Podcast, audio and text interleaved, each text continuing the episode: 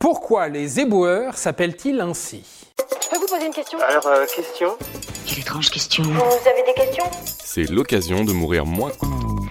On les voit le matin, le soir, passer dans nos rues, s'arrêter, attraper nos poubelles et les jeter. Officiellement, ce sont des agents de propreté urbaine, mais dans le langage commun, on continue à les appeler les éboueurs. D'où vient ce rapport à la boue? Pourquoi les éboueurs s'appellent-ils ainsi? Pour répondre à cette question, il faut, comme d'habitude, jeter un œil dans le rétro et trouver une réponse du côté de l'histoire. Et l'histoire des ordures en particulier. Autrefois et jusqu'au Moyen Âge, les gens jetaient leurs déchets dehors. À la campagne, ces ordures se décomposaient aisément. Mais la consommation a augmenté et les humains se sont regroupés en villages, puis dans des villes. Les ordures, qui étaient alors invisibles dans les campagnes, car se décomposant dehors, se sont accumulées dans les rues. C'est propre. Mangerai par terre. Et en ville, lorsqu'on avait un déchet, on le jetait par la fenêtre ou dans les cours d'eau. Cours d'eau que l'on buvait. Voilà, voilà. On pourrait parler d'épidémies qui se propageaient dans tant d'insalubrité. La peste noire au XIVe siècle et toutes les autres pestes au XVe et XVIe siècle. Au grand mot, les grands remèdes. En 1185, Philippe Auguste, septième roi de la dynastie des Capétiens, avait donné pour ordre de paver les rues, histoire de ne pas avoir cette boue stagnante et puante.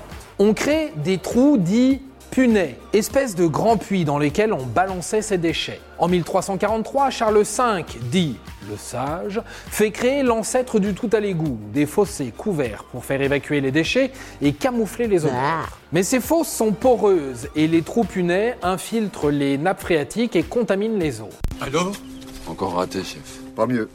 Comme d'habitude. Ce constat d'échec et les mauvaises habitudes amenaient irrémédiablement au même mot MAUX. Les Français continuaient à jeter leurs déchets par la fenêtre. Et finalement, dans les rues, les déchets ne s'entassaient pas tant que ça. Ouais, pas très longtemps. En effet, le traitement des ordures passait par trois filtres. Premier filtre, les chiffonniers. Ce sont les premiers recycleurs. Ils récupéraient tout ce qu'ils pouvaient revendre. Et notamment, de vieux morceaux de tissu, des chiffons d'où leur nom de chiffonnier. Mais ils ramassaient aussi les os et les carcasses utilisées pour fabriquer de la colle.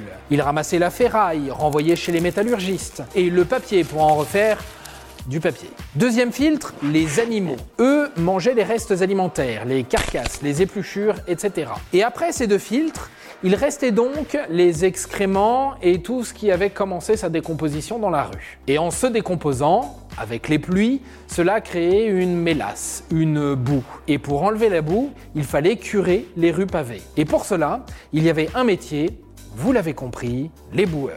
Celui qui ôte la boue des rues. Ah ouais, d'accord, ouais, ouais, ouais, très bien, je vois très bien, absolument. Il faut attendre 1884 pour qu'un diplomate ordonne le dépôt des ordures dans des récipients fermés. Récipients placés devant leur porte. Récipients ramassés par les agents municipaux. Les agents municipaux, pour ce faire, étaient ceux qui curaient la boue des rues, les éboueurs.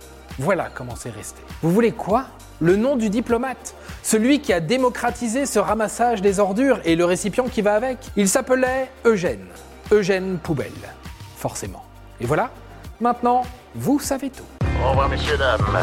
C'est ça la puissance intellectuelle. Sapristi C'était un podcast de Genside. Attends, avant de partir, j'ai juste un truc à te dire. Viens découvrir notre podcast Sexo, la question Q. Deux minutes pour tout savoir sur la sexualité féminine.